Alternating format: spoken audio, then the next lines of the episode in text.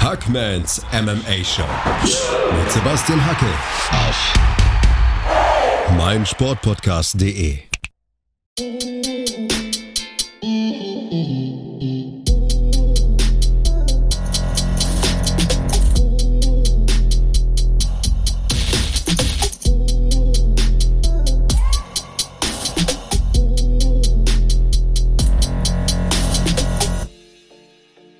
da draußen und herzlich willkommen zu einer neuen Ausgabe von Hackmans MMA Show auf meinsportpodcast.de. Ihr hört Ausgabe 55. Es gibt einiges zu besprechen und aus genau diesem Grund ist heute Sven Löser wieder mit dabei.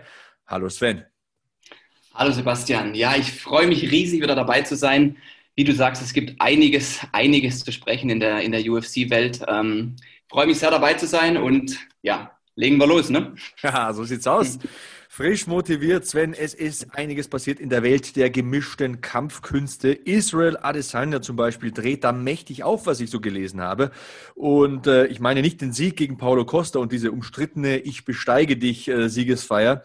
Ich meine die Aktivitäten auf Social Media. Hast du es ein bisschen verfolgt? Ja, ein wenig. Ich habe zwar kein Twitter, aber man, man bekommt die News natürlich trotzdem mit. Also da, es herrscht ja wirklich, äh, ja, sagen, kann man fast schon einen Twitter-Krieg nennen hier zwischen, zwischen Adesanya und Jones. Ähm, ja, meiner Meinung nach ging das dann im Endeffekt deutlich zu weit. Das ist ja auch sehr persönlich geworden. Ähm, aber ja, ich habe es mitbekommen, es ist einiges los auf Twitter, ja. Ja, also man weiß gar nicht, wo man anfangen soll. Ne? Also Chris Whiteman ist ja auch proaktiv geworden, hat äh, Israel Adesanya herausgefordert. Blöde Frage, was hältst du davon? Chris Weidman gegen Israel Adesanya, würde das in deinen Augen Sinn machen? Ja, also ich habe ehrlich gesagt ähm, über die Konstellation überhaupt nicht nachgedacht. So, ich finde, es ist jetzt kein, äh, kein Kampf, über den man nachdenkt, sondern nach der Performance von Adesanya. Mhm. Aber habe dann auch mal auf die Rankings geschaut und Chris Weidman ist da ja natürlich auch vertreten. Ähm, ich glaube aber allerdings, dass ähm, Adesanya, wie seine Einstellung ja auch ist, ähm, erstmal die, die Top 5, wen er da noch nicht besiegt hat, so aus dem Weg räumen will, wie er sagt. Da ist ja noch jetzt, steht bald der Kampf an Whittaker, äh, Whittaker gegen Cannonier, da will mhm. er den Gewinner, glaube ich, äh, fordern. Dann gibt es noch einen, einen Jack Hermanson, einen Darren Till. Das sind noch Leute, die, glaube ich, definitiv zuerst da an der Reihe wären. Brunson fällt Brunson, rein, ne? Stimmt, Derek Brunson auch, ja. Und aber ansonsten, ja, ich habe es ein bisschen gelesen. Ich glaube, Whiteman hat ja Adesanya ein bisschen so als Anderson Silva 2.0 ohne, ohne Black Belt in BJJ dargestellt. Fand ich ganz witzig eigentlich. Ah. Und, und auch, ich fand es echt interessant, weil er hat ja schon recht, Whiteman, er hat Anderson Silva zweimal besiegt und das vorzeitig. Er hat Gastelum besiegt, auch vorzeitig. Und Adesanya hat im Anführungszeichen nur Decision Wins gegen diese gehabt. Aber dennoch, ähm, ja, wie Adesanya auch sagt, ich glaube, Whiteman müsste da noch ein paar Siege sammeln bevor er dann da, äh, ja, bevor dann sowas zustande kommen würde, denke ich. Wäre mit Sicherheit von den Fähigkeiten erstens mal ein interessantes Matchup, denn die Sphären, die Whiteman sehr gut beherrscht, ähm, sind ja nicht unbedingt die Stärken von Adesanya und umgekehrt. Und ähm, ich weiß nicht, Chris Whiteman er müsste tatsächlich, wie du schon sagst, noch ein paar Siege einfahren. Hatte ja so eine kleine Talsohle zu überwinden, hat jetzt äh, wieder einen Sieg geholt, aber das war alles andere als überzeugend. Trotzdem muss man sagen, davor war er Mittelgewichtschampion, Anderson Silver zweimal besiegt, wirklich äh, tolle Kämpfe geliefert. Wer weiß, was passiert wäre, wenn er diesen dummen Fehler nicht gemacht hätte im Kampf gegen äh, Luke Rockhold er muss noch ein, zwei, vielleicht dreimal gewinnen und dann äh, kann es in den späten 30ern vielleicht noch was werden mit dem Titelkampf, aber ich sehe ihn auch nicht so primär in der ersten Reihe. Ich sehe tatsächlich Brunson als interessantesten Herausforderer, Whittaker vielleicht in einem Rückmatch, wer weiß, äh, Hermanson und Cannony hast du angesprochen. Ähm, da muss äh, ja. Israel Adesanya wohl noch diese erste Reihe abarbeiten. Aber man weiß ja nie, was passiert. Ne? Vor allem in dieser Corona-Zeit, es kann mal einer ausfallen. Das kann ganz schnell gehen. So ruft dich einer sieben Tage vorher an, du kannst so Gewicht machen, schaffst du es. Dann steht dann Chris Weidman auf der ähm, Matte und ähm, holt sich vielleicht einen zweiten Champion-Titel. Ja, ich finde auch, also gerade, man, man kriegt es ja echt mit, also wenn man in der Corona-Zeit da fit bleibt und, und, und, kampfbereit ist, es fallen, wie du sagst, echt, echt viele oder öfter mal, öfter mal äh, Kämpfer aus. Da ist es echt äh, absolut super, wenn man da, wenn man fit bleibt, kampfbereit. Und ich habe auch noch im Kopf, ich glaube, Darren Till hat auch mal gesagt, er will unbedingt auch noch gegen Adesanya mal in den Ring steigen, ins Octagon, sorry. Und ähm, ja, man, wie gesagt, man weiß echt nie, ja. Hast du das gehört? Ähm, Mike Perry hat irgendwie auf Social Media einen Post rausgehauen, so ungefähr, äh, der meistbietende darf neben seiner Freundin beim nächsten Kampf in seiner Ecke stehen. Und Darren Till, weil du es gerade sagst, hat 5000 Dollar geboten. Absolut klasse, ich habe es gesehen, ja. Ich weiß nicht, inwie, inwieweit, da, inwieweit das jetzt real ist, aber das war witzig. Ich habe auch noch eine Pressekonferenz, ich glaube, mit Dan Hardy und Paul Felder jetzt im Hinterkopf, die haben auch ein bisschen drüber diskutiert und haben ordentlich gescherzt mit, der, mit, mit den Medien. Also das ist mega witzig, ja. ja. Wenn, man die, wenn man da Darren Till auf, auf Instagram zum Beispiel folgt, das ist ja echt, äh, da kriegt man immer was zu lachen, ja. Das stimmt, das stimmt. In der traurigen Minute einfach Darren Tills Social Media Outlets anklicken, dann geht es einem gleich mal wieder besser. Um, kommen wir mal richtig zum Speck äh, dieses Themas. Und zwar, es geht ja seit Wochen schon rund zwischen Adesanya und John Jones. Ich bin mir sicher, dass die beiden irgendwann gegeneinander kämpfen müssen. Was ist dein Gefühl? Ja, also ich finde, ich habe es ich jetzt wirklich mal aus einer, aus einer sportlichen Perspektive nochmal betrachtet.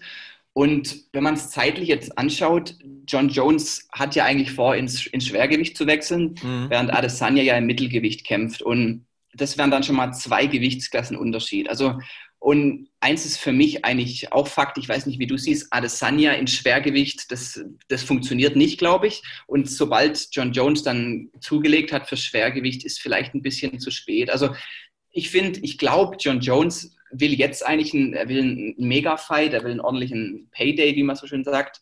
Und ähm, es wäre eigentlich einer der, einer der größten Kämpfe, glaube ich, die die UFC jetzt machen könnte. Ähm, ja, das, ich finde, er müsste aber eigentlich jetzt passieren, bevor John Jones ins Schwergewicht geht, weil sonst wird es einfach zeitlich, finde ich, ein bisschen knapp. Also, ja. und dann müsste Adesanya, Adesanya eine, eine, Gewichtsklasse aufsteigen ins Halbschwergewicht, was eigentlich definitiv möglich wäre. Also für mich irgendwie so aus einer Perspektive jetzt oder nie und es wäre ganz klar ein Mega-Fight, ja.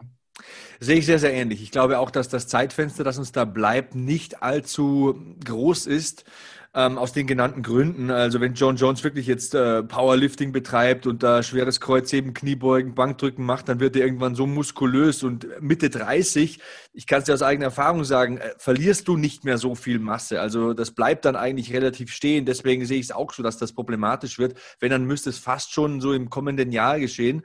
Und ja, von der Größe her, von der Reichweite her, von den körperlichen Ausmaßen sind sie relativ ähnlich. Natürlich ist John Jones schon ein gestandener Halbschwergewichtler. Also der läuft ja mit so, ich will mal sagen, 103, 104 Kilo rum und cuttet mhm. dann äh, 10 Liter Wasser. Ähm, ein ganz anderer Punkt, der auch entscheidend ist in meinen Augen, ist der Punkt äh, Takedown Defense. Ganz anderes Thema, aber Adesanya kann sicher im Stand mit John Jones mithalten, würde ich jetzt schon ja. denken. Ähm, ja. Aber was würde passieren, wenn John Jones, der so ein waschechter Halbschwergewichtler ist, wie gesagt, äh, einen Takedown forcieren würde? Könnte er Adesanya zu Boden bringen? Die Frage habe ich mir in den vergangenen Tagen ein paar Mal gestellt.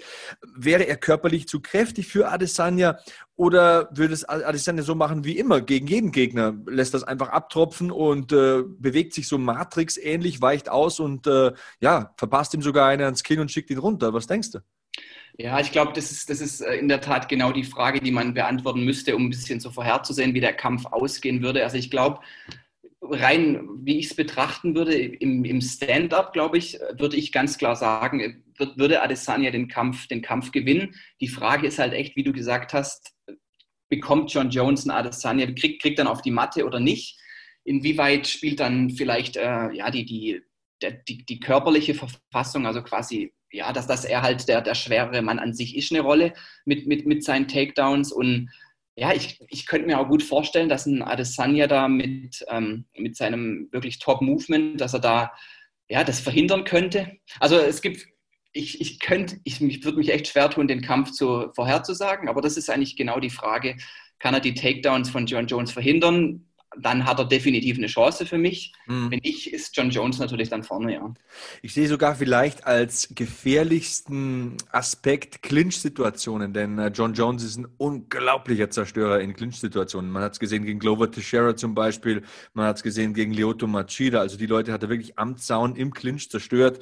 Und ähm, ja, wenn Adesanya ihn auf Distanz halten könnte, ich meine, man hat es in den vergangenen Kämpfen jetzt gesehen, ähm, dass John Jones nicht unverwundbar ist im Stand. Ich glaube, dann hätte er durchaus eine Chance. Also es wäre wär mega interessant, das zu sehen. Es sind zwei Riesen-Superstars in diesem Sport. Ähm, was mir halt nicht so gefällt, ist, äh, John Jones legt sich mit jedem an und das wirkt ja. irgendwie schon sehr bemüht in meinen Augen. Also er will ja ein Schwergewicht, hast du gesagt, stänkert dann mit dem Champion im Halbschwergewicht rum, mit Jan Blachowitz, dann legt er sich mit dem Mittelgewichtschampion, mit Israel Adesanya an. Für mich wirkt das irgendwie so wie das Kind, das beachtet werden will. Was Absolut, denkst ja. du über John Jones? Ja, also ich, ich, ich finde auch, er, er sucht da wirklich oder er, er will förmlich die Aufmerksamkeit da, da auf sich ziehen. Also kaum hatte, hatte Jan Blachowicz äh, den, den Titel errungen im, im Halbschwergewicht, ähm, war John Jones wieder präsent über, über Social Media. Dann nach, nach der Glanzleistung von Adesanya war John Jones präsent.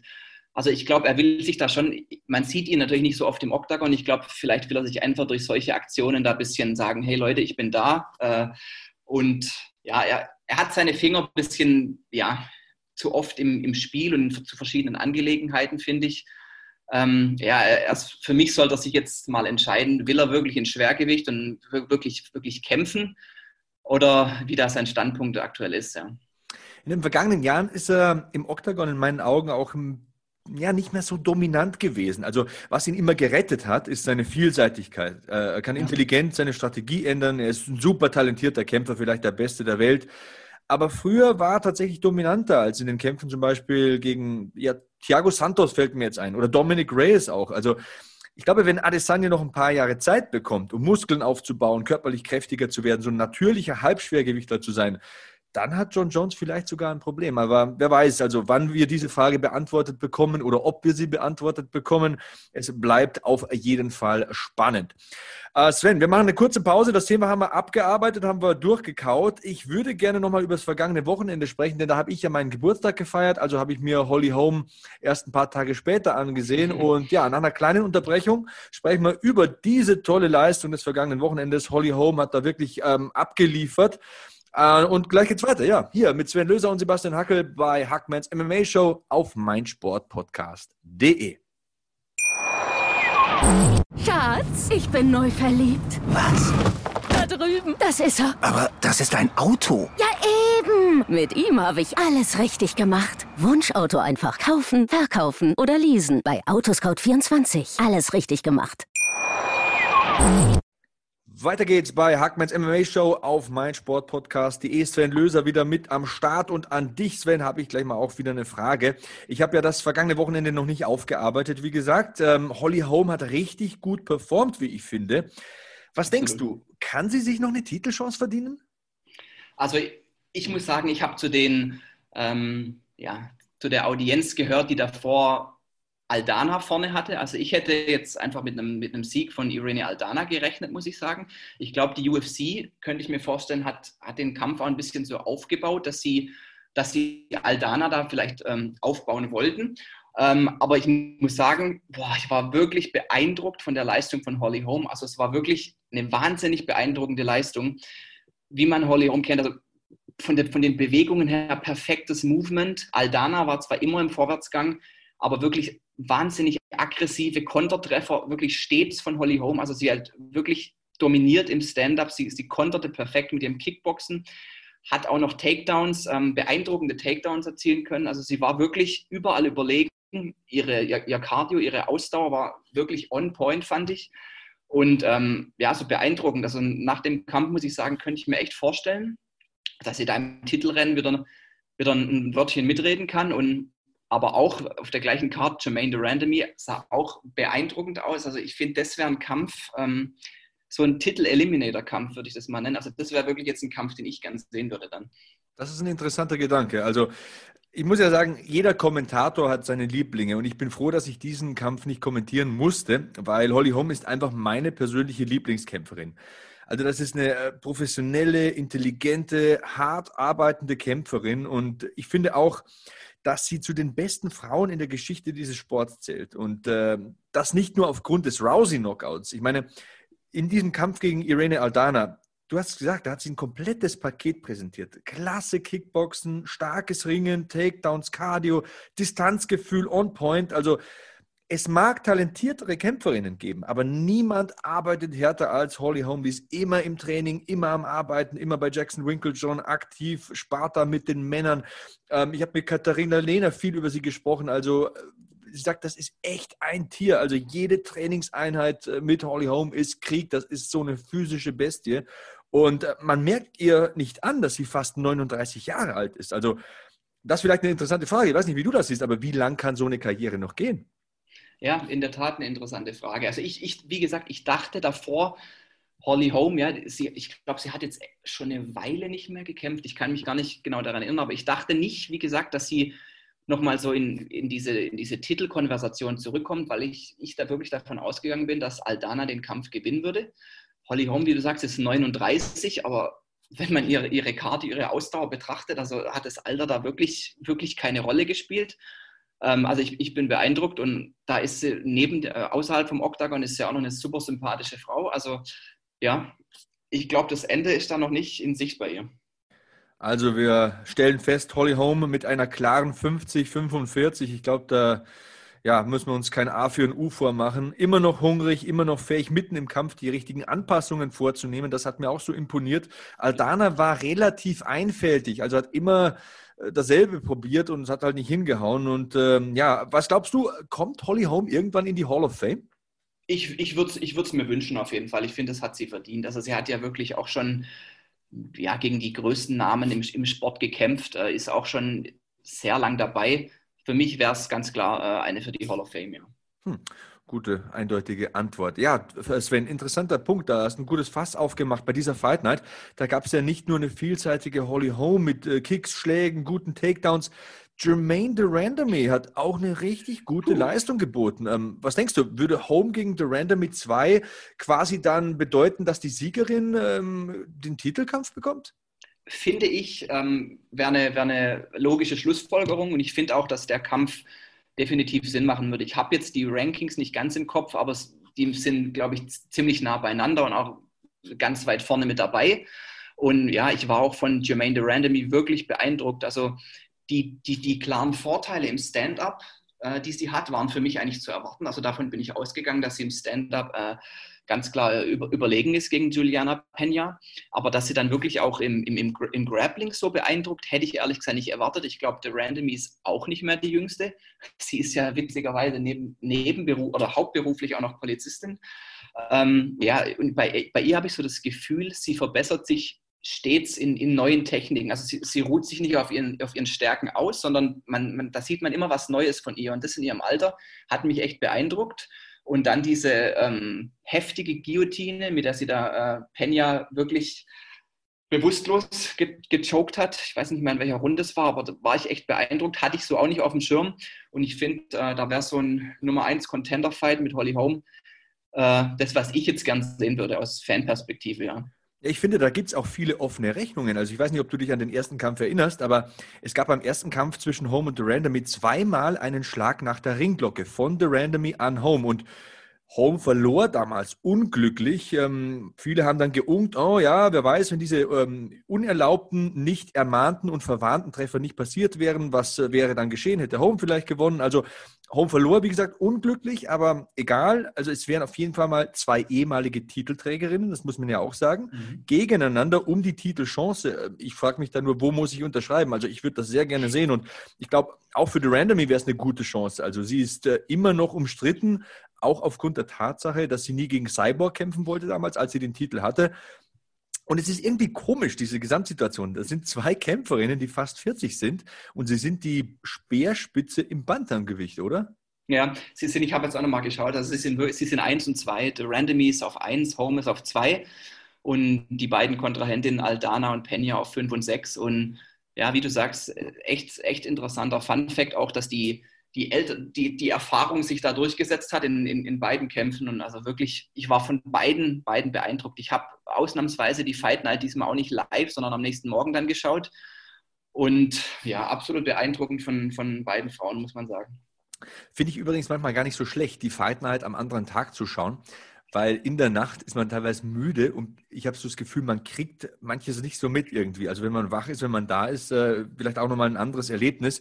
Aber ja, Gerando Mandory, also da verdreht man fast die Zunge im Mund, wird immer vielseitiger.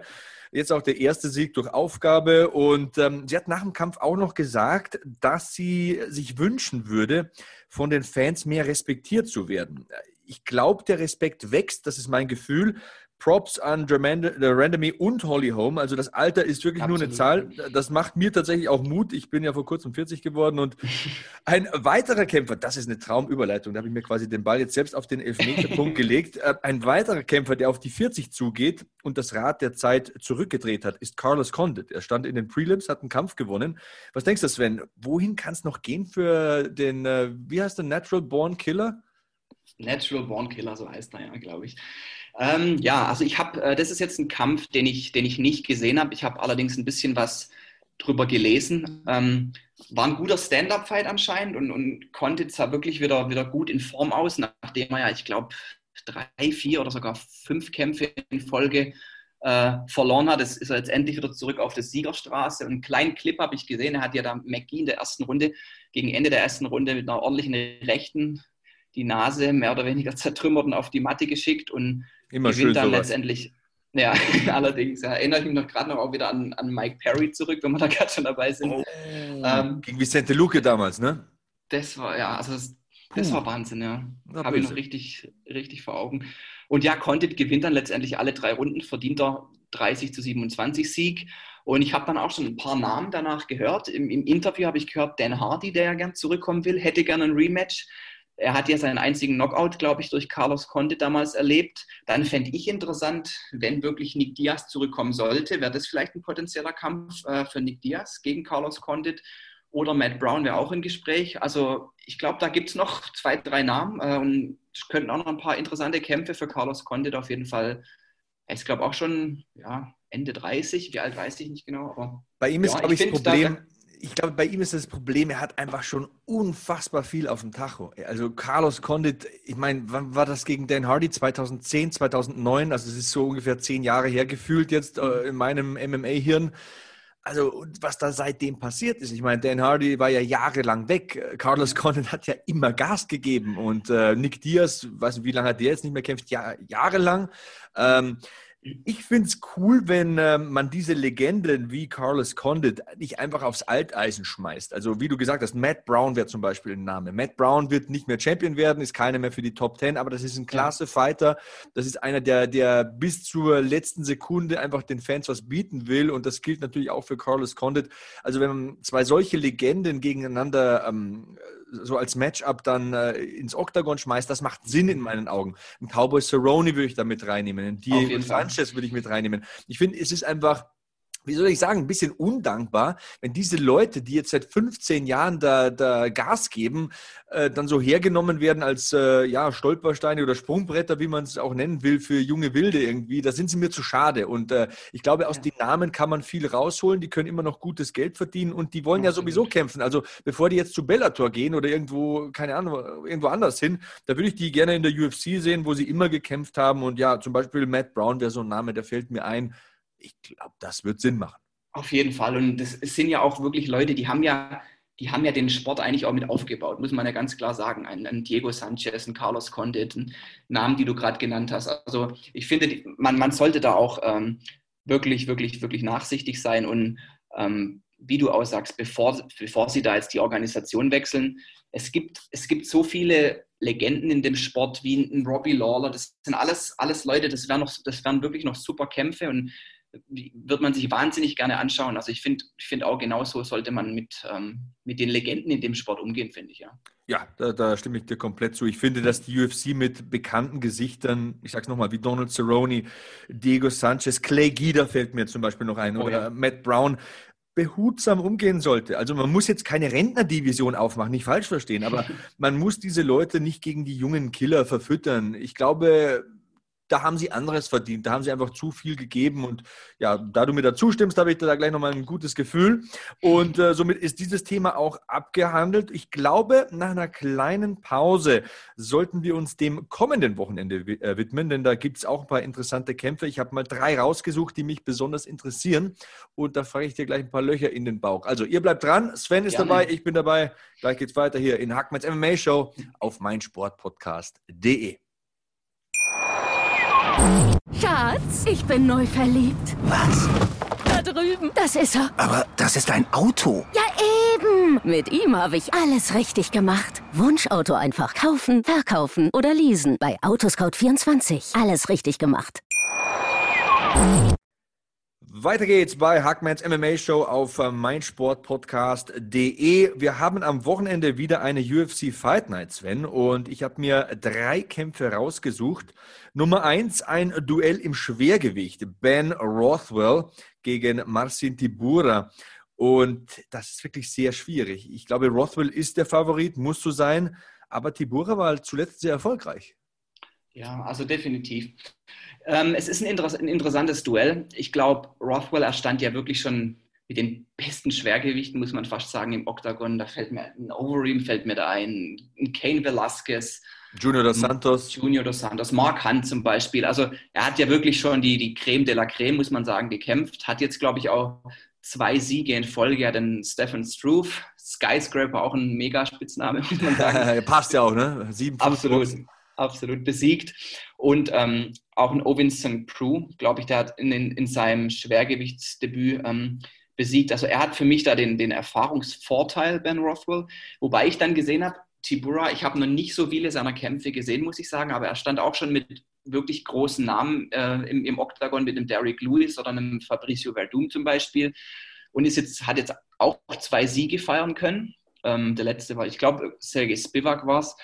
Und ja, wie gesagt, ich, ich, ähm, mir fällt schwer, den Kampf ein bisschen vorherzusagen. Ich habe ich hab mal ein bisschen recherchiert, was ich ganz interessant fand, dass Tibura häufig gewinnt, wenn es zur Entscheidung kommt, also wenn es wenn, über die Runden geht. Und genau dann verliert Ben Rothwell eher. Und Rothwell auf der anderen Seite gewinnt häufig äh, bei, bei, bei Stoppage und Tibura, wenn es in seinem Kampf ein Stoppage gibt, verliert er häufig. Also das fand ich einfach interessant, äh, wollte ich mal erwähnen. Deswegen, ja, man könnte munkeln, Tibura bei Decision oder Rothwell bei TKO-KO. Aber ja, bei den Heavyweights weiß man ja nie, was kommt. Da kann jeder jedem schnell die Lichter äh, ausschalten und bin gespannt auf den Kampf, ja ja, wenn die Abrissbirnen da durchs Oktagon schwingen, da kannst du mal den einen oder anderen schnell erwischen. Mhm. Ähm, ja, Tibura ist ein schneller, athletischer Mann fürs Schwergewicht. Ähm, folgt mir auf Instagram, Fun Fact. Mega. Und äh, du sagst es schon, Rothwell ist sehr lange dabei. Also irgendwie, irgendwie glaube ich, dass Rothwell das Ding gewinnt. Er ist größer, er ist schwerer, er ist erfahrener, er ist besser im Clinch, in meinen Augen auch dominanter am Boden. Mhm. Ich glaube, wenn er nichts Dummes im Stand macht, kann er das Ding nach Hause fahren? Ja, also ich würde mein Geld, ich mache es nicht, aber ich würde es auch auf Ben Rothwell setzen, auch allein schon der Erfahrungsvorteil. Ich meine, ich hatte gesagt, Tibura hat auch schon große Namen gekämpft, aber Ben Rothwell, er ist wirklich schon Ewigkeiten dabei. Er, hat, er, hat, er kennt die Situation. Ähm, ich sehe es auch, dass er im, im Stand-up besser ist für mich. Er ist auch auf der Matte gut. Ähm, ich denke auch, dass er da einen Sieg einfahren wird, ja. Na gut, dann kommen wir zum nächsten Kampf. 145 Pfund, will heißen Federgewicht. Edson Junior Barbosa gegen Makwan Amerikani. Das erinnert mich fast ein bisschen an die 90er. Also ich würde sagen, Striker gegen Grappler wäre hier eine passende Überschrift, oder? So würde ich es definieren, ja, absolut. Ich freue mich sehr auf den Kampf, muss ich sagen. Ähm, neben dem Main Event ist das für mich der, der interessanteste Kampf noch. Ähm, ja, Barbosa hat ja jetzt zuletzt ähm, sein Debüt gefeiert im Federgewicht gegen Dan Ige, das er verloren hat. Ähm, auf meinem Zettel hätte er es gewonnen, wenn man es äh, so sagen darf. War ein sehr enger Kampf. Ähm, hat jetzt halt deshalb drei Niederlagen in Folge und ja, ich glaube, es wäre wichtig für ihn, den Kampf zu gewinnen, weil, ich, wenn ich es noch richtig im Kopf habe, er will, er will in Richtung Titel im Federgewicht, das hat er gesagt. Und ja, jedes Mal, wenn ich den Namen Edson Barbosa höre, dann ja, höre ich nur die krachenden Leckkicks von ihm. Also Wahnsinn. Ich glaube, er ist einer der wenigen, der schon Kämpfe durch Leckkicks beendet hat. Ja, ähm, sein Striking ist sehr gut. Also generell im Stand-up sehe ich da Barbosa auf einem, auf einem anderen Level, ist er ganz klar vorne für mich. Und wie du schon eingeleitet hast, Amerikani wird, glaube ich, versuchen, den Kampf auf den Boden zu bringen. Ähm, ja, und ist ansonsten, ja, ansonsten ist er wahrscheinlich chancenlos, würde ich vermuten. Und ich denke, dass Barbosa wahrscheinlich ja, früh für die Leg-Kicks gehen wird. Und ich denke auch, dass er den Kampf gewinnen wird im, im, im Stand-up, ja. Vorzeitig würde ich sogar vermuten wenn ich Edson Barbosa höre, dann denke ich immer an diesen Wheel-Kick-Knockout gegen Terry Etten, oh, ja. wo der wirklich umfällt wie ein Brett. Äh. Also Edson Wahrscheinlich einer der besten Knockouts, den, den man je gesehen hat. Ja, der muss in jedes Highlight-Reel. Also ja. ich würde mal sagen, bester Wheel-Kick-Knockout in der UFC-Geschichte, dann ist man safe. Aber ja, äh, Junior ist der Favorit, auch wenn er zuletzt gegen Ige verloren hat. Ich habe es auch anders gesehen, muss ich sagen. Ähm, im Stand. Barbosa mit den Vorteilen müssen wir, glaube ich, auch nicht diskutieren. Am Boden Amerikani mit den Vorteilen, aber wird er Barbosa runterbekommen oder versucht das irgendwie ja, so zu machen, dass er an den Zaun clincht, bindet, dass er ihm so ein bisschen die Explosivität, die Spritzigkeit nimmt? Wird interessant sein. Ich glaube, ich setze auch auf Edson Junior Barbosa weil er mit solchen Leuten schon oft im Oktagon gestanden hat. Und äh, bis auf Habib Nurmagomedov ist er auch in solchen Situationen noch nie klassisch baden gegangen, würde ich mal sagen. Also mhm. ich glaube, das Ding rockt da und ich glaube auch, ja, wird es auf die Beine absehen und dann vielleicht versuchen, den Kampf auch vorzeitig zu beenden. Also wir haben beide Edson Barbosa hier auf unserem Zettel. Ja. Dann können wir ja schon zum Main Event kommen. Äh, Im Bantamgewicht äh, Marlon Moraes gegen Corey Sandman Sandhagen. Das könnte ganz gut werden, Sven. Klasse Main Event, ja, ich freue mich riesig. Ähm, ja, ist ja wieder ein Duell zweier potenzieller Titelaspiranten, sage ich mal. Corey Sandhagen hatte ja schon seine Chance, ähm, sich für einen Titelkampf zu qualifizieren. Ähm, gegen Aljamain Sterling war es. Sehr unglückliches und schnelles Ende für ihn, glaube ich. Ich glaube, da hat man, er konnte da seine Fähigkeiten nicht zeigen.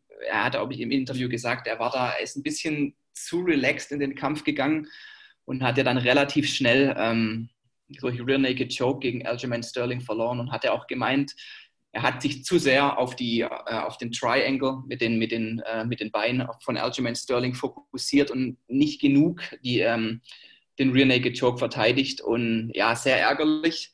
Und ja, Marlon Moraes muss man, muss man sagen, Powerhouse, ganz klar. Er hat jetzt Jose Aldo besiegt, in dessen Bantam-Gewicht-Debüt war es, glaube ich.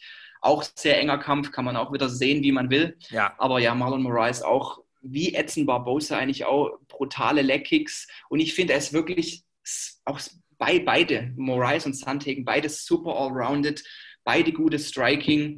Ähm, Sandhagen vielleicht noch auch ein bisschen außergewöhnliche Attacken, da sieht man öfters mal Flying Knees oder Spinning Backfist und so weiter.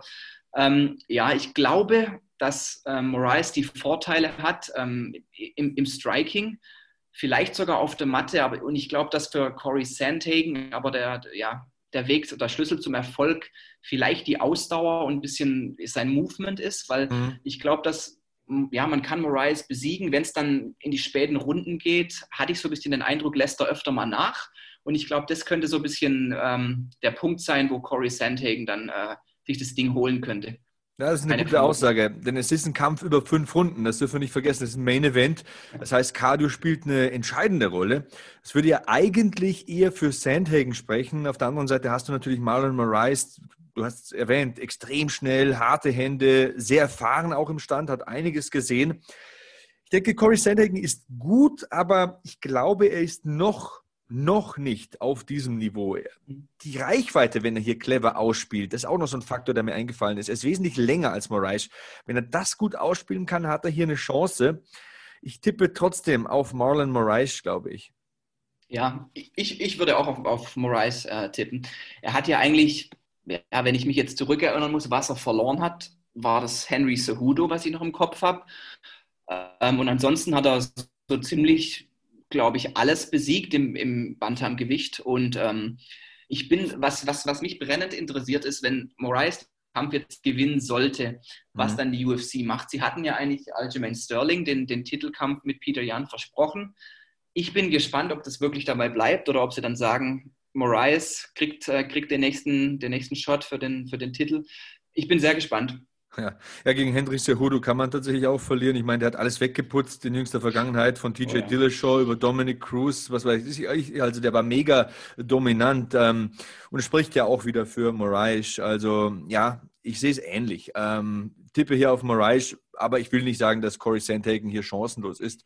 Habe ein paar Podcasts gehört von Brandon Schaub in jüngster Vergangenheit und er hat in den höchsten Tönen über Sandhagen gesprochen und mein, meine Güte, Schaub muss es wissen, er war ja mal Profi ne? und er ja. hat bestimmt auch mal die eine oder andere Trainingseinheit äh, mit Corey Sandhagen absolviert oder weiß da auch ein paar Insights, also chancenlos ist er nicht. Und ja, auch zu Aljamain Sterling vielleicht noch ein paar Worte, den hast du ja auch äh, angesprochen. Das ist für mich persönlich der stärkste Mann in dieser Division. Der ist ungeheuer gut. Das ist auch keine Chance, gegen den zu tappen, denn in meinen Augen hat der keine Schwächen.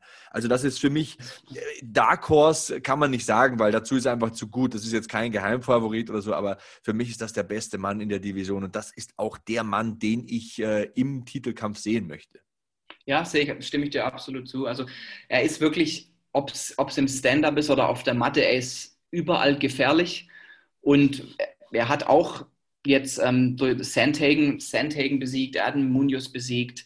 Ähm, ich finde ich find ganz klar, also dass er jetzt an der Reihe ist, er hat sich den, den, den Spot wirklich verdient gegen Peter Jan. Ähm, Wäre wieder ein sehr interessantes Matchup für mich, weil Peter Jan ja auch ein sehr, sehr starker Boxer ist, er, glaube ich. Und Aljamain Sterling, also sehr, sehr gut allrounded. Vielleicht ist da der, der Schlüssel zum Erfolg dann die Takedowns. Also ich finde, man sollte Sterling jetzt den, den, die Titelchance nicht mehr nehmen, egal wie der, wie der Kampf am Wochenende ausgeht. Wenn man dieses Wort äh, well-rounded Fighter äh, verwendet, ich glaube, dann taucht sein Bild im Duden auf. Also ja, guter Mann, müssen wir, glaube ich, äh, nicht drüber diskutieren. Ein weiterer guter Mann, vielleicht der beste, vielleicht der beste aller Zeiten, manche behaupten es wenigstens, ist Habib Nurmagomedov. Ähm, der kämpft ja auch in zwei Wochen. Ich darf den Kampf kommentieren gegen Justin The Highlight Gaethje. Und äh, Habib denkt noch nicht ans Aufhören. Also ich habe mich mal eingewählt in diesen äh, jüngsten Media Day über The Zone. Also danke The Zone, dass ihr das möglich macht, dass ich da immer mal mit dabei sein darf. Vielleicht kann ich auch irgendwann mal eine Frage stellen, wenn ich zu müde bin. Das sind meistens mitten in der Nacht die Dinger. Aber ja, er denkt noch nicht ans Aufhören, hat gesagt, also ich bin noch nicht am Ende. Und ähm, wenn, wenn Habib Gaethje besiegen kann, dann hat Dana White ich zitiere, etwas Besonderes für ihn. Was kann das sein, Sven? Ja, sehr interessante Frage. Also ich, ich könnte mir vermuten, es wurde ja schon viel spekuliert um so ein, ja, um dieses riesen, riesen Duell mit äh, George St. Pierre, ob er zurückkommen würde für den Kampf. Ähm, ich weiß jetzt nicht, ob es, ob es das ist, aber ich, ja, ich habe äh, GSP noch, er hat, er hat verlauten lassen, wenn er zurückkommen würde, dann um gegen Habib zu kämpfen. Aber ich kann es ich kann's mir nicht vorstellen, ehrlich gesagt. Ich glaube, da muss was anderes im, im Busch sein oder da hat Dana was anderes im Kopf.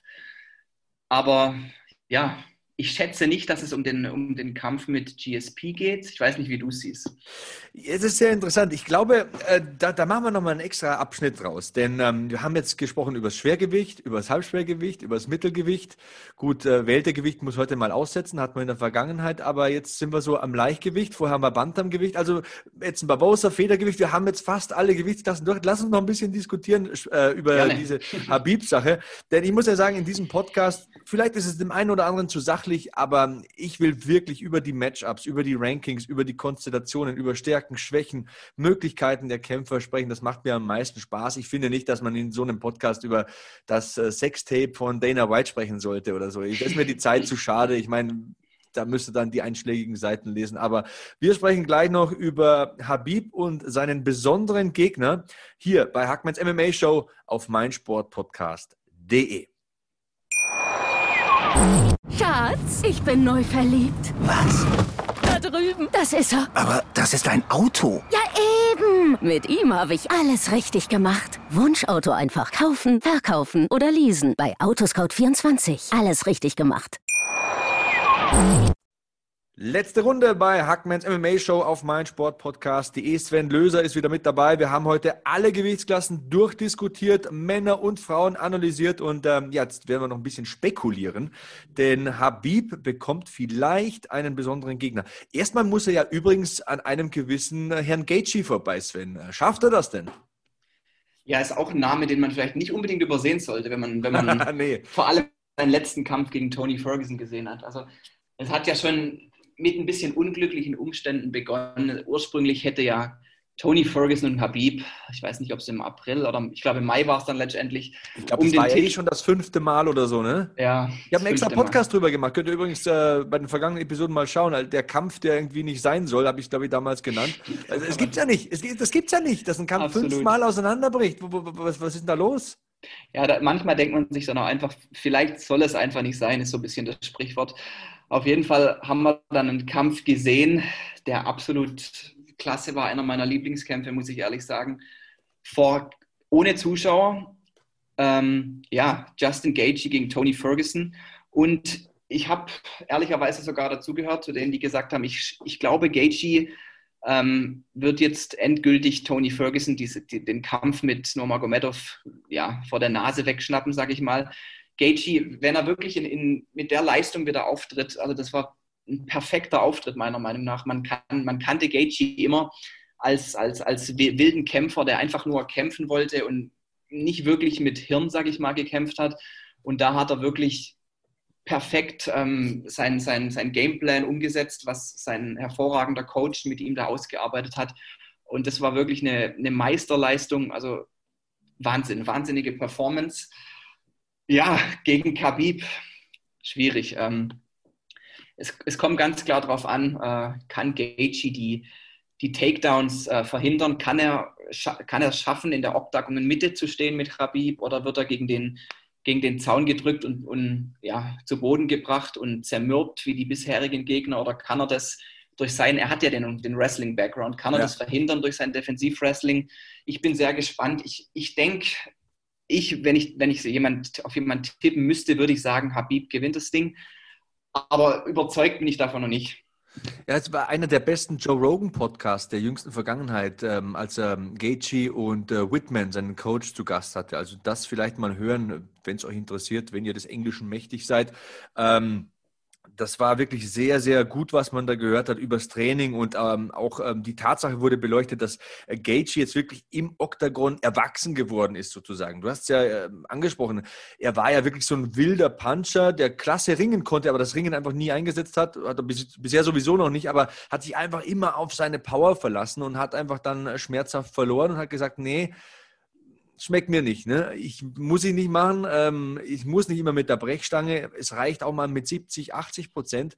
Und der Kampf kommt für ihn jetzt genau zur richtigen Zeit. Er weiß jetzt, was er in der Vergangenheit verkehrt gemacht hat. Er ist körperlich voll fit. Er ist im besten Alter. Er hat einige hochkarätige Leute besiegt denke jetzt eben auch nur an Tony Ferguson. Ich meine, besser geht es ja eigentlich nicht in der Gewichtsklasse, wenn man sich für einen Titelkampf empfehlen will.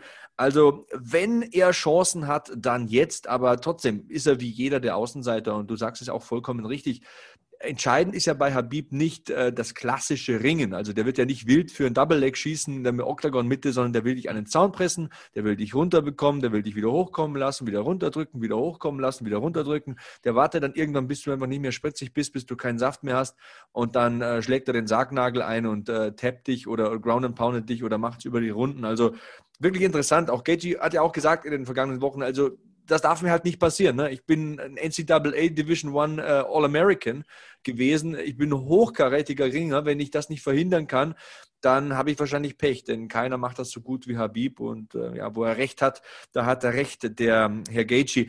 Ähm, ja, ähm, Habib allgemein Phänomen in meinen Augen. Also beliebtester muslimischer Athlet der Welt, einer der beliebtesten russischen Athleten, vielleicht sogar, glaube der beliebteste russische ja, Athlet ja. auf Social Media, auf jeden Fall mal. Ähm, die Frage nach seinem Vater ist eine ganz entscheidende. Also es ist ja wirklich jetzt der erste Kampf ohne seinen Vater. Ich will jetzt wirklich nicht so Yellow Press mäßig oder so wie die Zeitung mit den vier Buchstaben jetzt so diese melancholischen, dramatischen Sensationsthemen rausholen, aber Sven, gib mir recht oder gib mir Unrecht. Es ist ja wirklich eine Frage, die gestellt werden muss. Inwiefern beeinträchtigt ihn das, ähm, dass sein Vater von der, in der Ecke war ja nicht immer, aber dass sein Vater einfach nicht mehr da ist. Ich meine, das ist der Mann, der ihn als kleiner Junge zum Ringen gebracht hat, oder?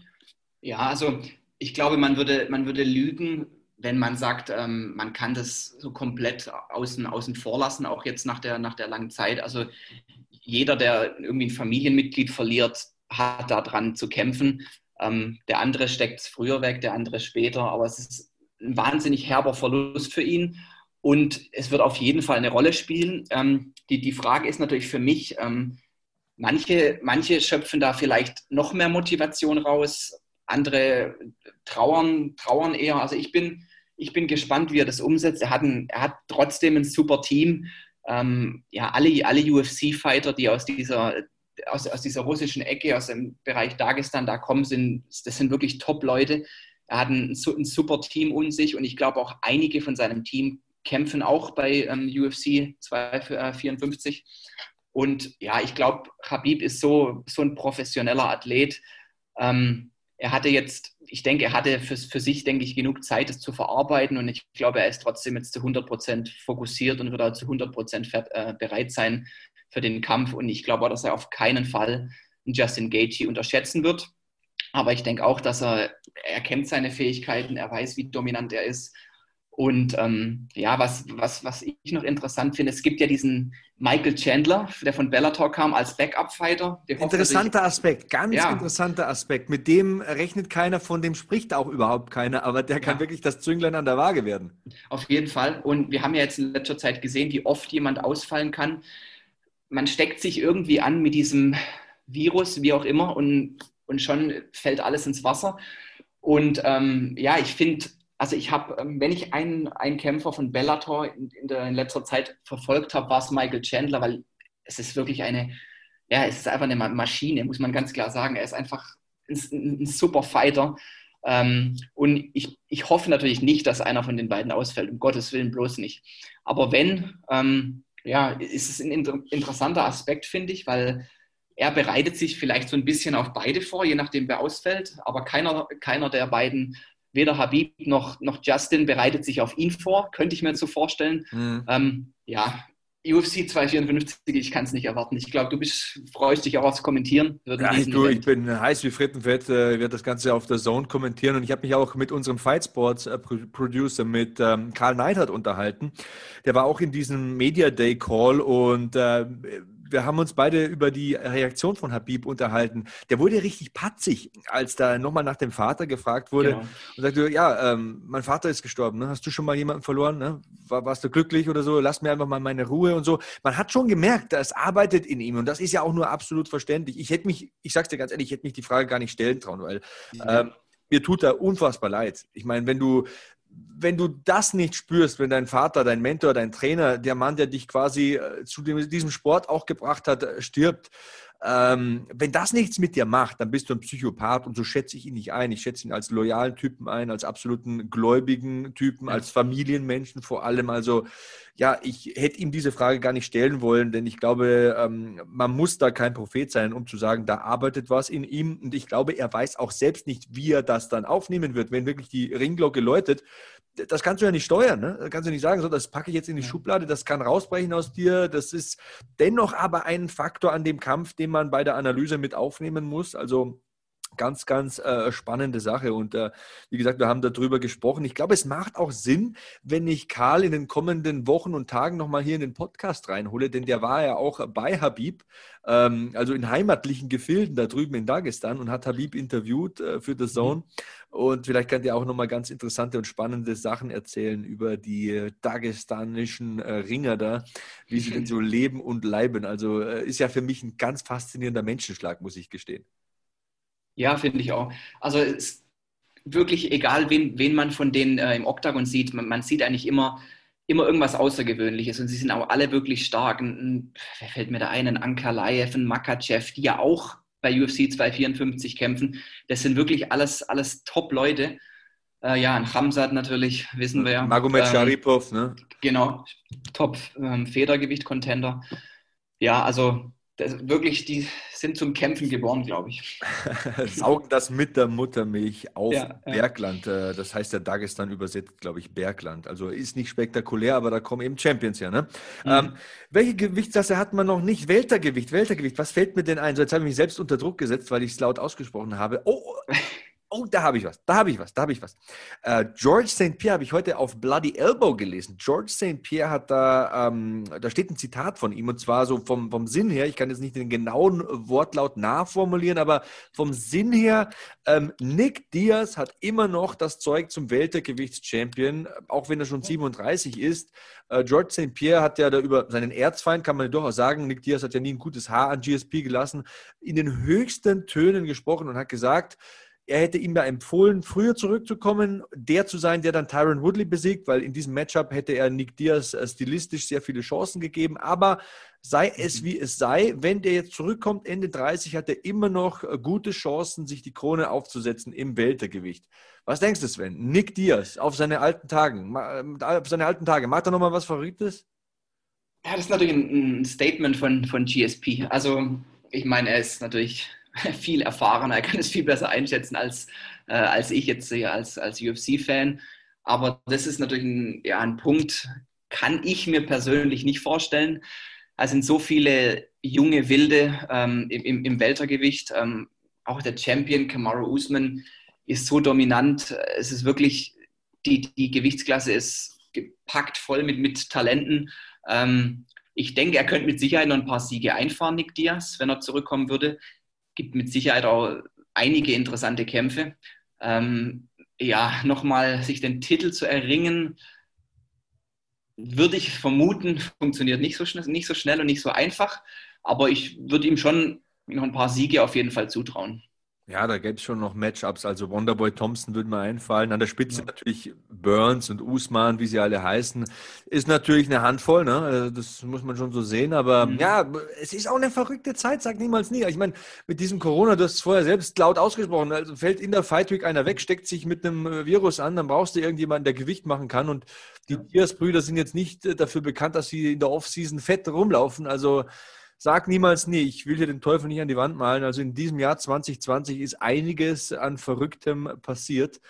Ähm, ich frage mich ja immer so ein bisschen, warum wartet man so lange? Ich meine, jetzt will er wieder zurückkommen, hat, er hat sich wieder gepackt und äh, warum ich möchte jetzt nicht sagen, verschwendet man äh, die besten Jahre, weil er hat ja auch eine Akademie und äh, mhm hat bestimmt auch äh, geschäftlich da einiges am Laufen. Ähm, aber trotzdem irgendwie so die besten Jahre, so zwischen 30 und 35, da hat man Nick Diaz so gut wie nicht gesehen und finde ich fast ein bisschen schade. Wie geht's dir da?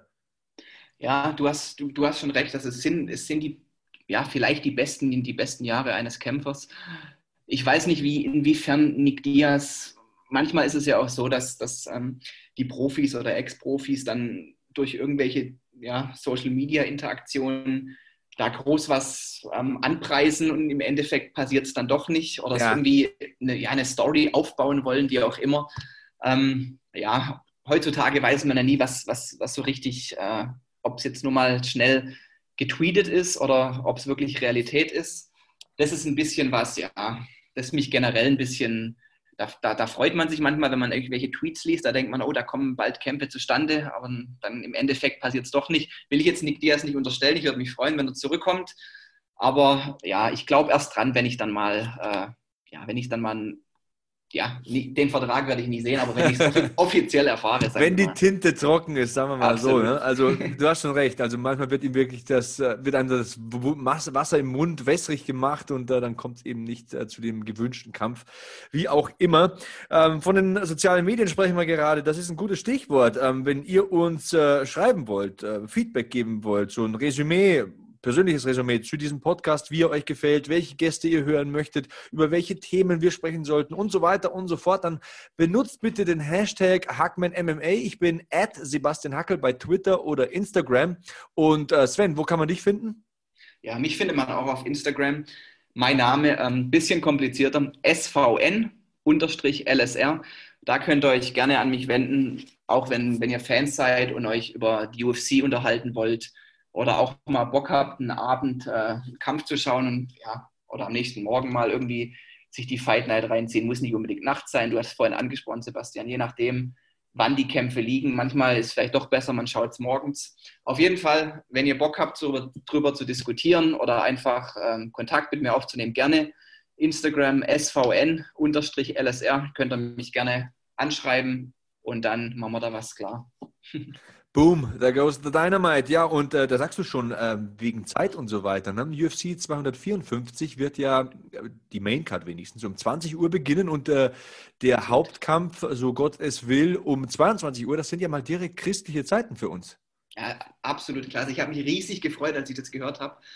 Es ist wirklich perfekt. Ich glaube, die Prelims beginnen irgendwann um 17 Uhr oder so. Also das ist ja wirklich. Träumchen. Da kann man, da kann man sich den Samstagnachmittag richtig schön frei halten und dann ja, kann man gemütlich wahrscheinlich gegen, gegen 0 Uhr sich Bett fertig machen. Also das ist wirklich zur, zur Primetime ist da die, die startet da die Main Card. Also was gibt es Besseres? Und es ist ja auch noch so eine krachende Card. Also die, vielleicht die beste Card des Jahres mal wieder. Also ich, ich freue mich riesig. Whittaker, Cannonier, ähm, Rafael dos Anjos, Makachev. Ja, der Main Event ist natürlich mit Abstand, äh, wo sich jeder drauf freut. Also ein Wahnsinns-Event. Auch für dich als Kommentator mal eine humane Uhrzeit. Ja, auf jeden Fall. Ja, ich freue mich riesig. Es ist nicht mehr lang hin. Ja, aber, aber auch die nächsten beiden Events sind, äh, sind, echt, sind echt gut. Ich freue mich aufs Wochenende jetzt. Ich freue mich sehr auf die, die Rückkehr von Brian Ortega, muss ich ganz klar sagen, in zwei Wochen. Mhm. Werde ich auch kommentieren. Umso besser, oder? Da freue ich mich auch riesig drauf, ja. Sehr, sehr auch gut, ja. Da ist einiges vor uns und da haben wir auch noch einiges zu besprechen in den kommenden Ausgaben. Du wirst mit Sicherheit bei der, äh, mit Sicherheit bei der einen oder anderen mal wieder mit dabei sein. Und ja, ich denke, das war's für heute. Wir haben einiges besprochen, ähm, haben vielleicht auch Diskussionen angeregt. Ich sage es nochmal, Hashtag HackmanMMA. Danke für 40 Top-Bewertungen bei Apple Podcast. Fast hätte ich es vergessen. Also Wahnsinn, äh, was da an Feedback kommt, freut mich ungemein. Das ist für mich eine Top-Motivation, einfach noch besser zu werden, noch ähm, mehr Infos reinzupacken, mich noch mehr zu involvieren und mehr zu investieren in den Sport und Gäste aufzutreiben und so weiter und so fort. Also Lob an euch. Ähm, das ist ein Ding von einem Kampfsportfan für Kampfsportfans mit Kampfsportfans, wie der Sven ähm, natürlich einer ist. Sven, danke, dass du heute mit dabei warst. Sehr gerne, Und, immer wieder äh, gern. Genau, bis zum nächsten Mal. Bleibt sicher, bleibt sauber, bleibt safe. So long, Hackman out. Schatz, ich bin neu verliebt. Was? Da drüben. Das ist er. Aber das ist ein Auto. Ja, eben. Mit ihm habe ich alles richtig gemacht. Wunschauto einfach kaufen, verkaufen oder leasen. Bei Autoscout24. Alles richtig gemacht. Hackmans MMA Show. Mit Sebastian Hacke. Auf meinsportpodcast.de. Schatz, ich bin neu verliebt. Was? Drüben. Das ist er. Aber das ist ein Auto. Ja, eben. Mit ihm habe ich alles richtig gemacht. Wunschauto einfach kaufen, verkaufen oder leasen. Bei Autoscout24. Alles richtig gemacht.